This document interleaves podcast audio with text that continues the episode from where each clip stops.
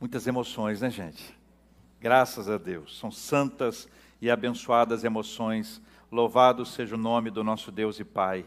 Graças a Deus por tudo que Ele tem feito, tudo que Ele tem realizado na sua vida, na vida de cada um dos nossos amados irmãos e irmãs.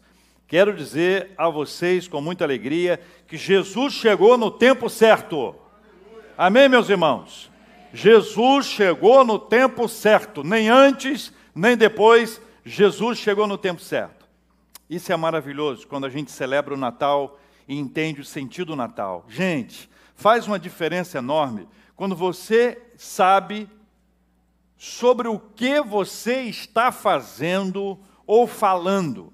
É tão ruim quando alguém participa de alguma coisa e não sabe o sentido, o propósito daquilo ali. A pessoa faz de qualquer jeito. Mas quando a gente reconhece o sentido, e nesse caso, do Natal, louvado seja o nome do Senhor. Abra sua Bíblia em Gálatas, por gentileza, no capítulo de número 4. Nós vamos ler os versículos que estão aí apontados: 3, 4, 5, 6 e 7.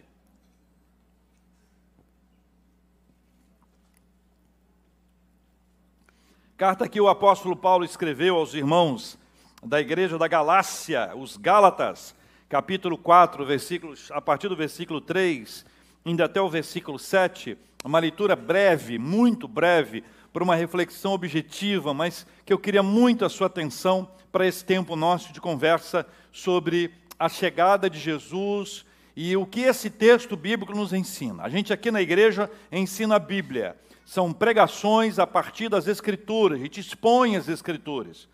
A gente tem todo o cuidado para não ficar inventando moda, porque o que precisava ser inventado já foi inventado por aquele que nos inventou, aquele que nos criou. Então quero pedir que você leia comigo a palavra. Gálatas capítulo 4, a partir do versículo 3 até o versículo 7, tá bom?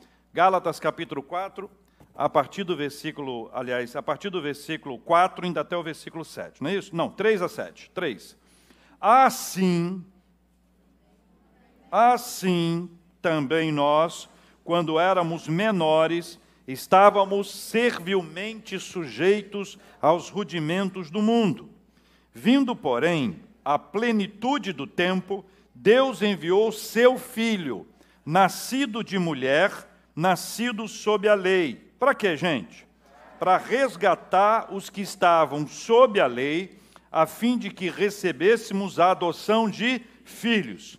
E porque vós sois filhos, enviou Deus ao nosso coração o espírito de seu filho que clama: Abba, Pai. E porque vós sois filhos, vamos ler de novo? Enviou Deus ao nosso coração o espírito de seu filho que clama: Abba, Pai. De sorte que já não és escravo, porém filho. E sendo filho, também herdeiro por Deus. Quero pedir que você acompanhe comigo essa releitura do, do iníciozinho do versículo 3 até a parte A do versículo 4. Assim também nós, quando éramos menores, estávamos servilmente sujeitos aos rudimentos do mundo, vindo, porém, à plenitude do tempo, e a gente para na leitura aí. No tempo certo, Deus mudou e continua a mudar a história da humanidade. Você consegue ler junto comigo essa frase? No tempo certo, Deus mudou e continua a mudar a história da humanidade. Esse texto nos apresenta ah, três, três condições da existência humana: duas antes de Jesus e uma após Cristo. Essas duas anteriores, nós somos apresentados ali como menores e como escravos, antes de Jesus, menores e escravos. E somos apresentados após Cristo como filhos. Enquanto menores, nós estávamos aprisionados aos rudimentos deste mundo. Enquanto menores, nós estávamos aprisionados, presos, escravizados, servilmente caminhando aos, sob a condição dos rudimentos deste mundo. E aqui tem duas interpretações muito interessantes. A primeira, relacionada aos judeus. O que era rudimento deste mundo se o leitor que ali estivesse ouvindo aquela palavra fosse um judeu, era que a lei era o teto dessa comunicação entre Deus e os homens e dessa relação que havia entre os homens e Deus.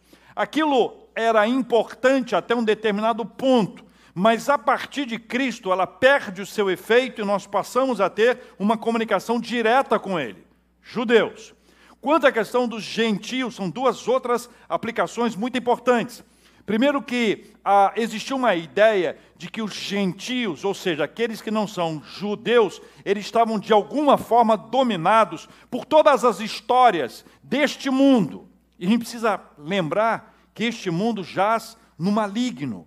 Então existem até autores que dizem, olha, alguns gentios viviam sob o poder demoníaco que é uma coisa forte para nós ouvirmos, mas é a realidade do texto bíblico. Então, quando Cristo vem, essa sujeição que, que era imposta à humanidade, esse aprisionamento, ele deixa de existir.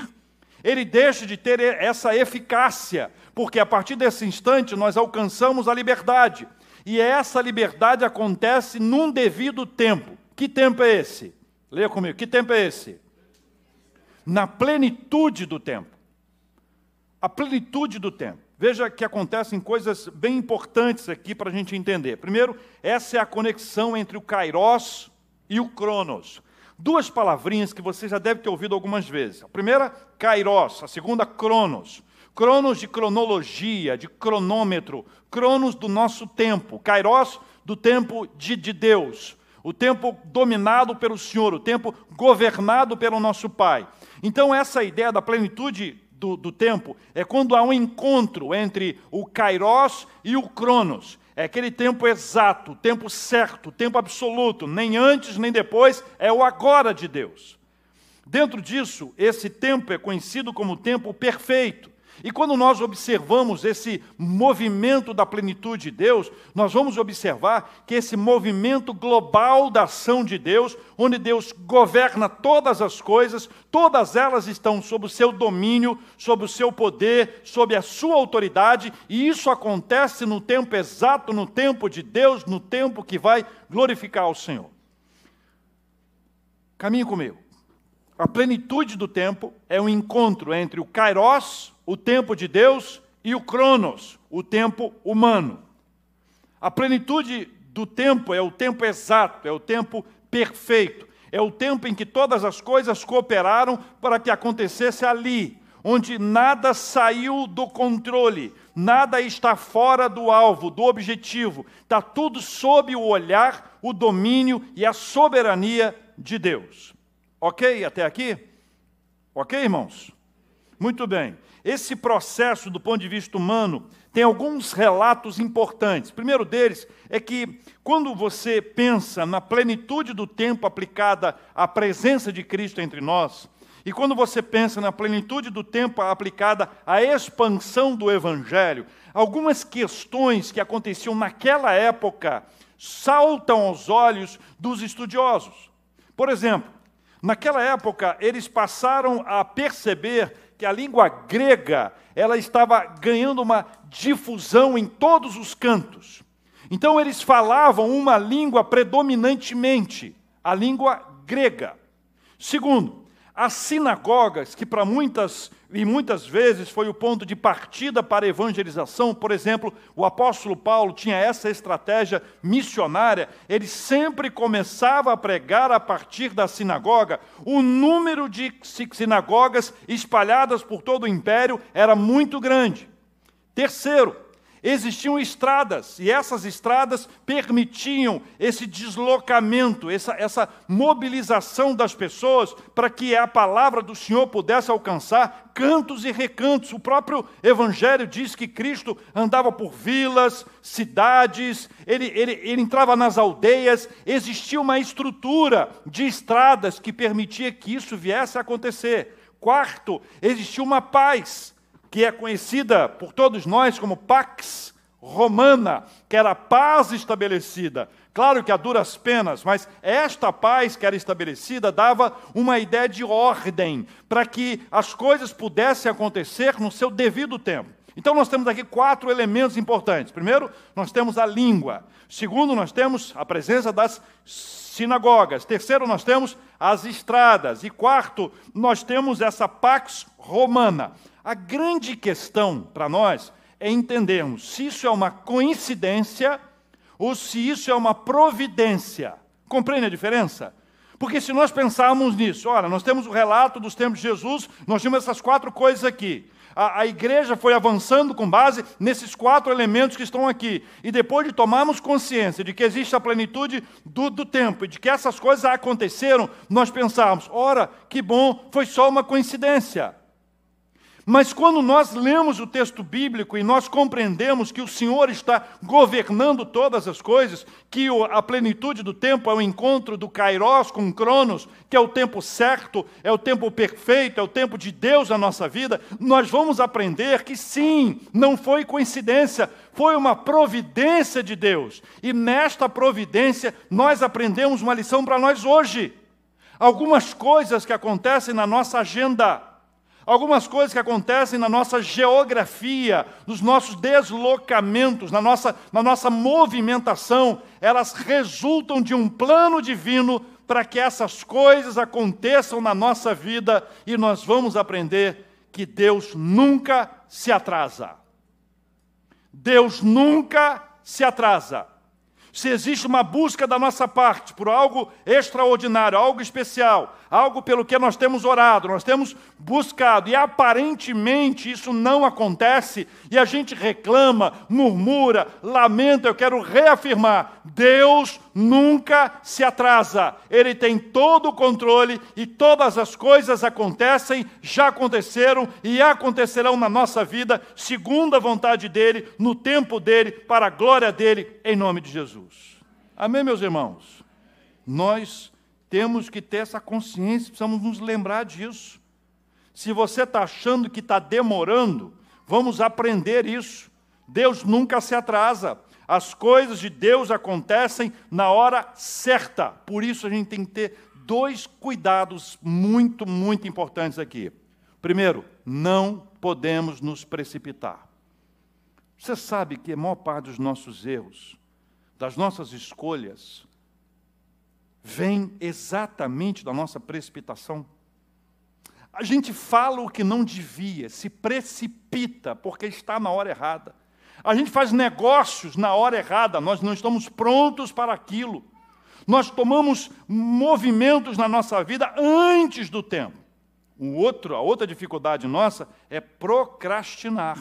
Está na hora, é agora, vamos lá, vamos em frente. A pessoa não sei, eu não sei, eu não sei, eu não sei, eu não sei. Conhece alguém assim? Não cutuca a pessoa que é feio. Só perguntei se conhece. Deus não se atrasa. Vamos ler de novo a frase? No tempo certo, Deus mudou e continua a mudar a história da humanidade. É lindo a gente celebrar o Natal de 2022, porque Jesus nasceu e a história da humanidade está partida exatamente a partir dele. Ele estabeleceu o novo calendário e nós celebramos isso, relembrando que ele mudou a história da humanidade e ele continua a mudar a nossa história. Por isso que nesse tempo, da agora em diante, vamos pedir a direção dele, a bênção dele, para que a nossa caminhada aconteça sob o olhar do Senhor. E eu quero relembrar: ele não se atrasa, tudo acontece no tempo de Deus, no tempo perfeito, não se precipite e não procrastine. Amém, meus irmãos? Segundo texto, vamos na sequência do texto que está aí. Vamos colocar na nossa tela e ler. Deus enviou seu filho, nascido de mulher, nascido. Vamos ler de novo? Deus enviou seu filho, nascido de mulher, nascido sob a lei. Agora vamos ler a frase que está em cima. Deus enviou a si mesmo.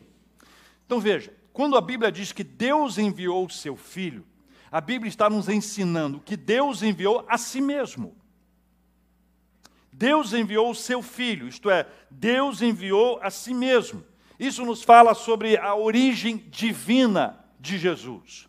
Olha, Jesus pode ser lido por, por nós como um estrategista, como um orador, ele pode ser li, lido por nós como um grande líder, um gestor de times, de pessoas, uma pessoa que mobiliza, que move, mas se nós ficarmos somente nesse andar, nós não vamos conhecer um andar mais alto que é reconhecê-lo como filho de Deus. A virada na nossa vida espiritual acontece quando nós o reconhecemos como filho de Deus como Deus Filho, porque esta é a sua origem. Cristo é Deus Filho, Cristo é Filho de Deus, Cristo é Deus. E em sua divindade, ele veio para estar entre nós. Por isso, quando o texto diz, Deus enviou seu Filho, ele está dizendo para nós que Deus enviou a si mesmo. Olha o peso que isso tem. Segundo, Deus enviou seu Filho nascido de mulher. Isso aponta também a sua humanidade. Aqui está registrado numa única linha: Deus enviou seu filho, nascido de mulher, a doutrina da encarnação de Cristo. Encarnação de Cristo. O que, que ele fez? Ele se tornou carne. Ele resolveu habitar entre nós. Ele resolveu estar entre nós. A vinda dele é a sua encarnação. Ele se tornou carne, ele se tornou um ser humano. Então, esta é a doutrina da encarnação que deve ser observada e recebida por nós como uma declaração de amor. O fato de Deus se tornar homem, o fato de Deus se tornar um de nós, é uma declaração de amor por nós. Não é um ato isolado, é um ato de amor, é um ato que nos aproxima dele, é um ato que nos aproxima uns dos outros, afinal, o fato dele ter nascido de mulher, de ter se tornado homem, ele se encarnou para que nós pudéssemos conhecê-lo e o conhecendo, fôssemos com ele para a casa do Pai. Por isso que é importante que você compreenda esse passo a passo, nascido de mulher e, na sequência, nascido sob a lei. Veja, Jesus nasceu judeu. E, portanto, ele estava, ele estava em obediência à lei judaica. E a, a, Bíblia vai nos mostrando nas suas histórias aquilo que aconteceu. Por exemplo, Jesus foi circuncidado ao oitavo dia. Jesus foi levado ao templo. Esteve lá nos braços de Simeão e de Ana.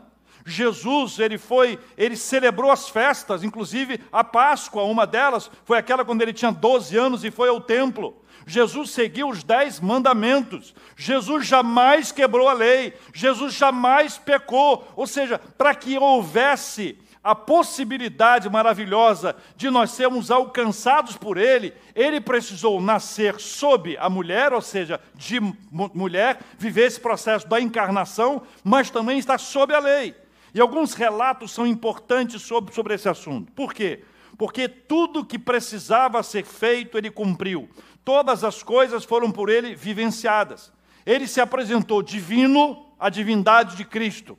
Ele se apresentou humano, a humanidade de Cristo. Ele cumpriu todas as coisas e aí nós nos encontramos com a justiça divina.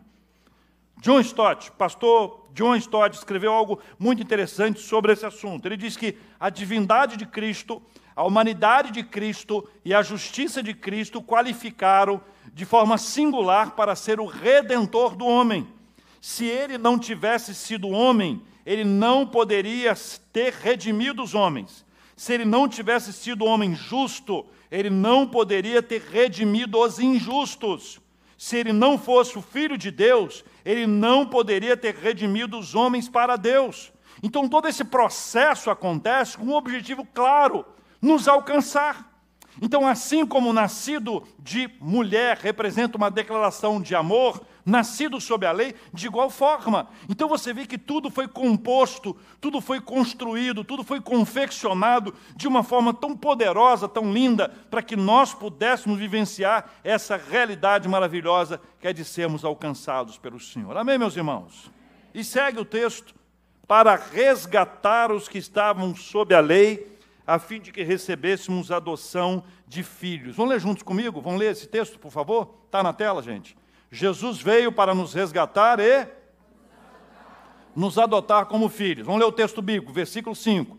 Para resgatar os que estavam sob a lei, a fim de que recebêssemos a adoção de filhos. Veja que se a declaração de amor já estava sendo construída, a gente já consegue identificar na sua encarnação, na, o fato de ter obedecido à lei para que a lei pudesse ser ali por ele cumprida e ele pudesse nos alcançar, agora apresenta aqui um duplo propósito. Duplo propósito da, da vinda dele.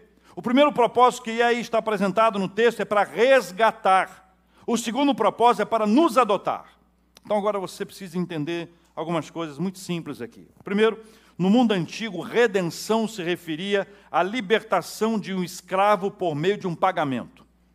Redenção, no mundo antigo, era a libertação de um escravo, resultado de um pagamento. Para ser libertado o escravo, alguém deveria pagar pela sua liberdade. Alguém deveria investir um recurso financeiro para que ele pudesse experimentar a liberdade. Isso acontece ainda hoje, mas nesse Oriente Antigo aqui, nesse mundo antigo, era exatamente isso que acontecia. E o que, que Cristo fez? Para que nós vivêssemos a liberdade, ele resolveu pagar o preço para que nós fôssemos libertos. Ele resolveu investir na nossa vida. Ele resolveu nos olhar com cuidado, com zelo, com misericórdia e com amor, no lugar de nos deixar aprisionados, como nós estávamos espiritualmente, aos rudimentos deste mundo. Ele veio para nos trazer a liberdade, ele pagou o preço. Há uma canção que relata isso, não sei se você se lembra. Eu sei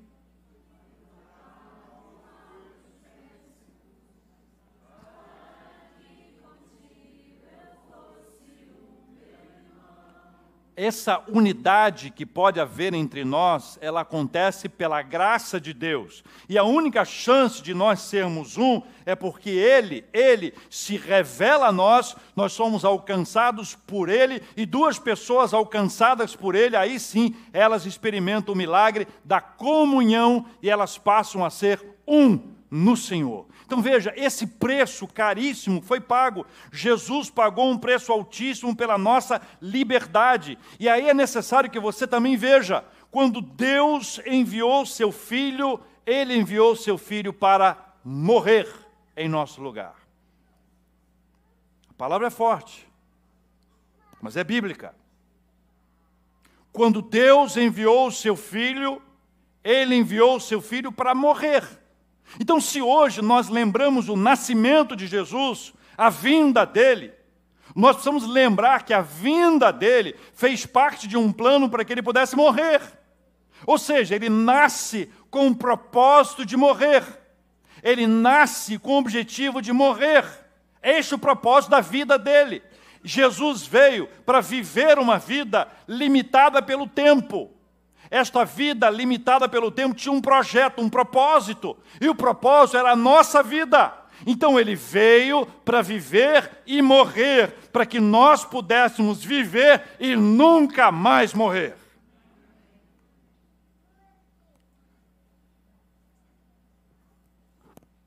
O segundo propósito maravilhoso de Deus é que ele enviou o seu filho para nos fazer filhos e filhas dele.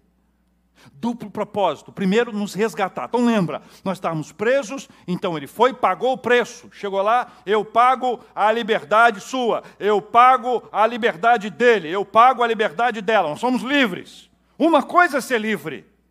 A outra coisa, nesse propósito duplo que o texto nos apresenta, é que a partir de agora nós somos adotados.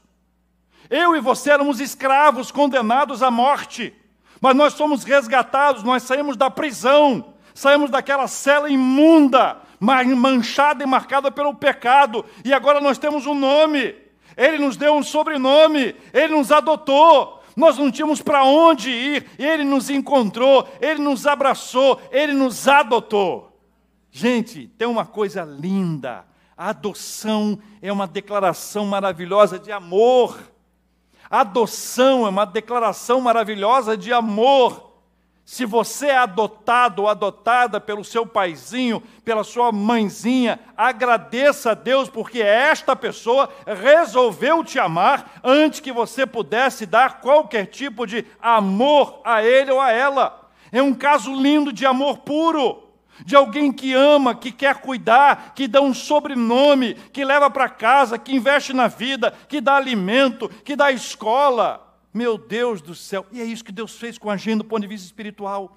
Ele nos resgatou, a gente estava preso lá, ele arrancou a gente de, de lá, e depois de lá a gente estava assim: para onde eu vou agora? Eu, eu não tenho para onde ir. Aí ele diz para a gente: olha, se não tem para onde ir, você tem para onde ir, você vai comigo, porque a partir de agora você é meu filho, porque a partir de agora você é minha filha. Meus irmãos, louvado seja o nome do Senhor. O Natal nos traz essa que, que, questão importante. O Natal nos traz essa convicção. O Natal nos enche dessa realidade poderosa de que o Senhor Jesus veio para morrer em nosso lugar, para nos dar a liberdade, para nos resgatar daquela prisão imunda e para nos dar um nome, um sobrenome, para nos adotar e para nos tratar como filhos e filhas para a glória dele. Ah, meus irmãos e minhas irmãs, não se acostume com isso. Não se acostume com isso. Reconheça e agradeça. A Bíblia vai nos contando muito sobre essa liberdade, esse acolhimento dentro da família. Paulo, escrevendo aos Romanos, capítulo 8, versículo 15, diz: Porque não recebestes o espírito de escravidão para viverdes outra vez atemorizados, mas recebestes o espírito de adoção, baseados no qual clamamos Abba, Pai. Jesus nos ensinou a orar dizendo: Pai nosso que estás nos céus. Nós só podemos chamar Deus de Pai, porque Ele veio para nos resgatar e veio para nos adotar essa relação paterna, essa relação espiritual, quando você pode conversar com Deus sobre qualquer assunto, chamando de Pai, quando você pode buscar a presença dEle, às vezes com muita dor, com muita angústia, dizer: Paizinho, Pai querido, Pai amado, Abba, Pai. Paulo escrevendo aos Efésios, capítulo 1, versículos 4 e 5, diz: Porque Deus nos escolheu nele, antes da criação do mundo, para sermos santos e repreensíveis em Sua presença. Em amor, nos predestinou para sermos adotados como filhos, por meio de Jesus Cristo, conforme o bom propósito da Sua vontade. O cristianismo não é servidão, o cristianismo é liberdade, pois Cristo nos trouxe da escravidão para a filiação, filhos e filhas amados pelo Senhor. Terminando, irmãos. Último versículo. E porque vós sois filhos, vamos ler comigo? E porque vós sois filhos, enviou Deus ao nosso coração o espírito de seu filho que clama: Abba, Pai de sorte que já não és escravo, porém filho, e sendo filho também herdeiro por Deus. Vamos ler a frase?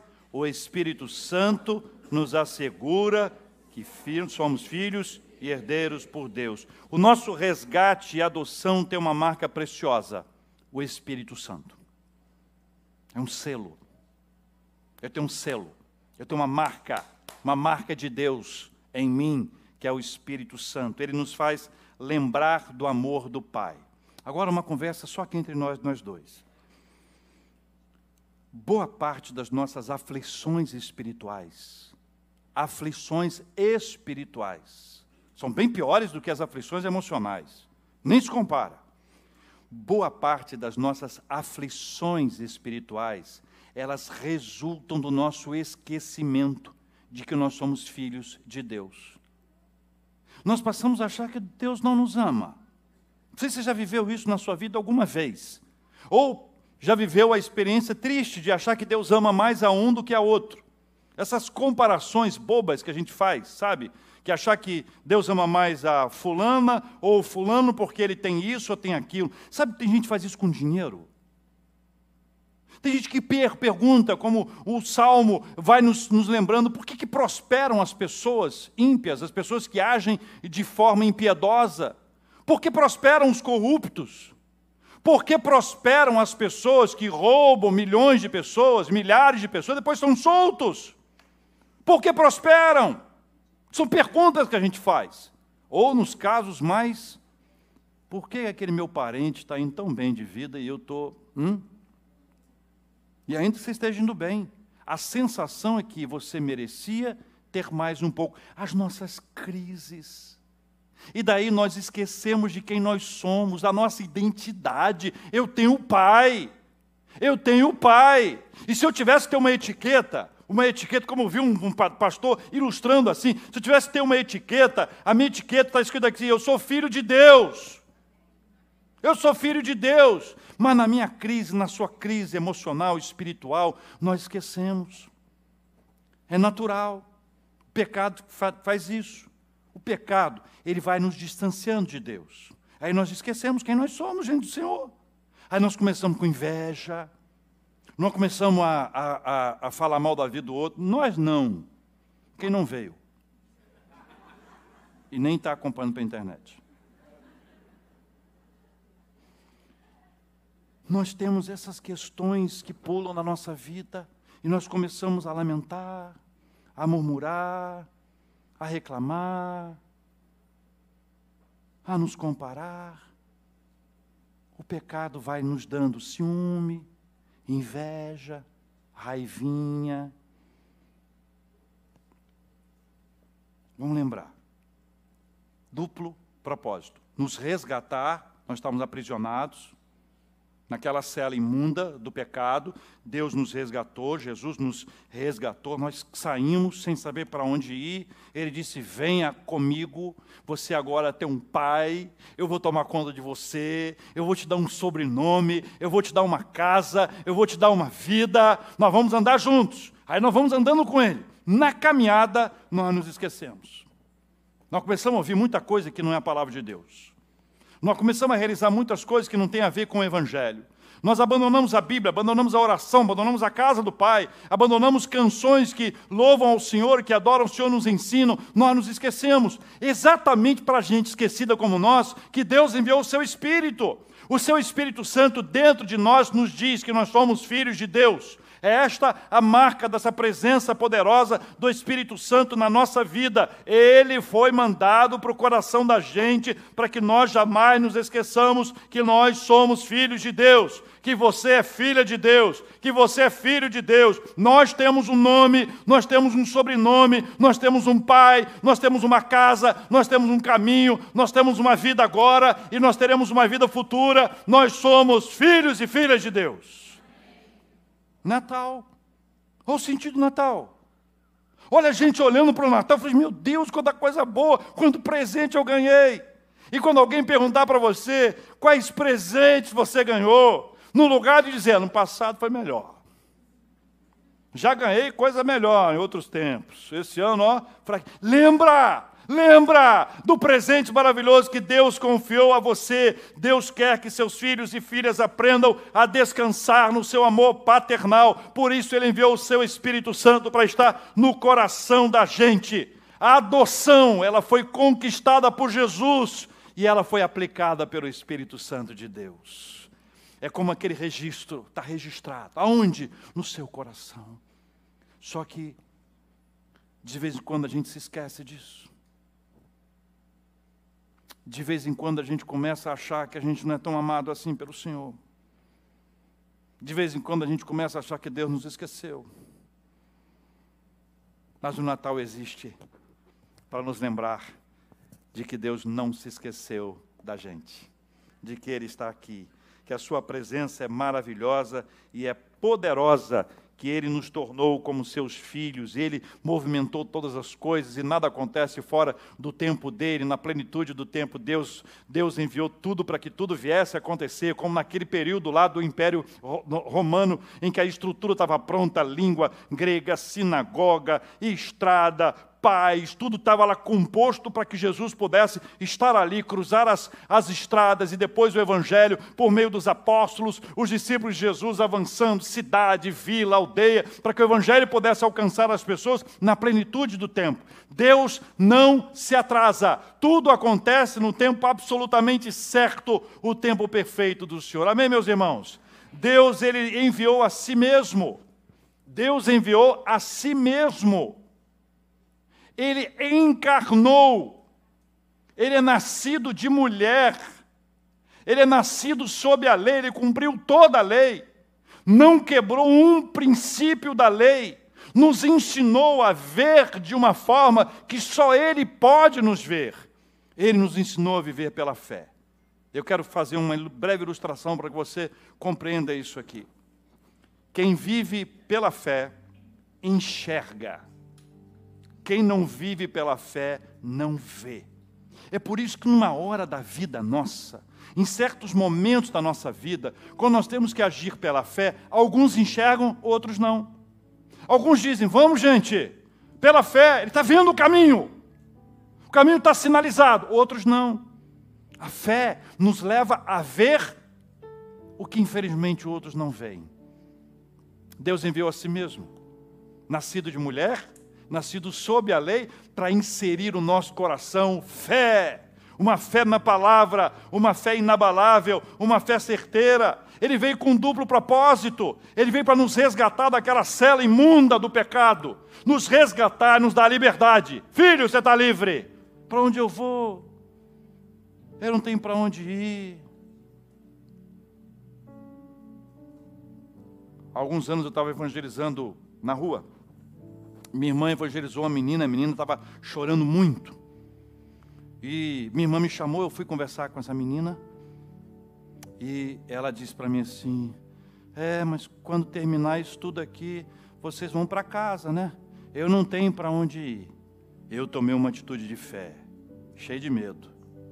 Mãe brava, eu disse: A minha mãe é a sua mãe, o meu pai é o seu pai, a minha casa é sua casa, e que Deus me guarde. Essa menina foi lá para casa. Mamãe cuidou dela e tomou conta dela a noite inteira. Mamãe colocou a menina numa casa, lá no quarto, e botou todos nós, tirou todas as facas. Mamãe é uma mulher cuidadora prática. Prática. Aquela menina abraçou a fé. No outro dia, já com a fé abraçada, caminhando, começando seus primeiros passos, nós fomos com ela até a casa dela, foi expulsa de casa. Eu fui com ela para conversar com os pais dela. Eu devia ter uns 20 anos. Fui conversar com os pais dela. E vi uma cena linda. A menina pedindo perdão aos pais, voltando para casa, sendo acolhida. Ela tinha fugido de casa. Deus deu a ela uma oportunidade maravilhosa. Ela foi resgatada. E agora ela tinha uma casa. Mas quando eu disse para ela que o meu pai é o seu pai, eu estava me referindo ao meu pai. Meu paizinho faz aniversário hoje, inclusive. Coisa linda. Presente de Natal para nós. Bênção de Deus, paizão. Deus abençoe. Mas é o Pai do céu, que é o nosso Pai.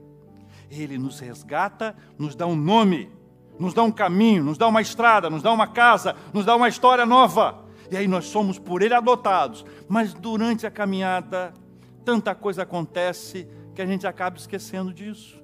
E começa a achar que Deus ama mais ele, mais ela, que Deus não lembra de mim, que Deus se esqueceu, que Deus me abandonou. Aí o Espírito Santo dentro de nós diz: Não, você é meu filho, você é minha filha. E para que isso aconteça, gente, nós devemos só colocar o nosso coração na presença do Senhor Jesus. E se você não entregou a sua vida para Ele ainda, esta é uma noite maravilhosa para você dizer: Jesus, eu quero isso. Eu quero esse presente de Natal. Porque você não está ouvindo essa palavra à toa. Há um propósito, há um movimento de Deus para que você estivesse hoje aqui, ou acompanhando pela internet hoje, agora, e pudesse receber essa mensagem da parte de Deus para a sua vida. Quero terminar dizendo a você o seguinte: quem já, já recebeu a Jesus no coração não tem mérito nenhum não é mais bonito, não é mais feio, não é mais santo. Todo mundo pecador, igualzinho. Não tem ninguém melhor do que ninguém. Graças a Deus por isso. Graças a Deus por isso. Eu quero orar com você. Eu quero orar por você que quer colocar sua vida na presença de Jesus. E dizer, Jesus, eu quero isso aí. Eu quero isso aí. Eu quero ser resgatado. Eu quero, eu quero que o Senhor seja o meu pai. Eu quero que o Senhor seja o meu Senhor, que o Senhor, o Senhor me dirija, que o Senhor me conduza. Eu quero experimentar isso. E se você um dia na sua vida esquecer, Ele vai te lembrar e vai te chamar de filho. Como Ele está falando para alguns que se afastaram e hoje estão aqui. E o Senhor está dizendo: volta, filho, volta para casa, minha filha. Esse é o presente de Natal que nós estamos recebendo de Deus, estamos oferecendo uns aos outros para a glória dele. Nós vamos orar também pela cura dos enfermos, pelo consolo aos corações enlutados. Vamos agradecer pelo aniversário de vida, de casamento. Então, enquanto nós estivermos cantando aqui, deixe o seu lugar, venha aqui à frente e nós vamos orar juntos agora em nome de Jesus. Pode vir, pode vir, pode vir, pode vir.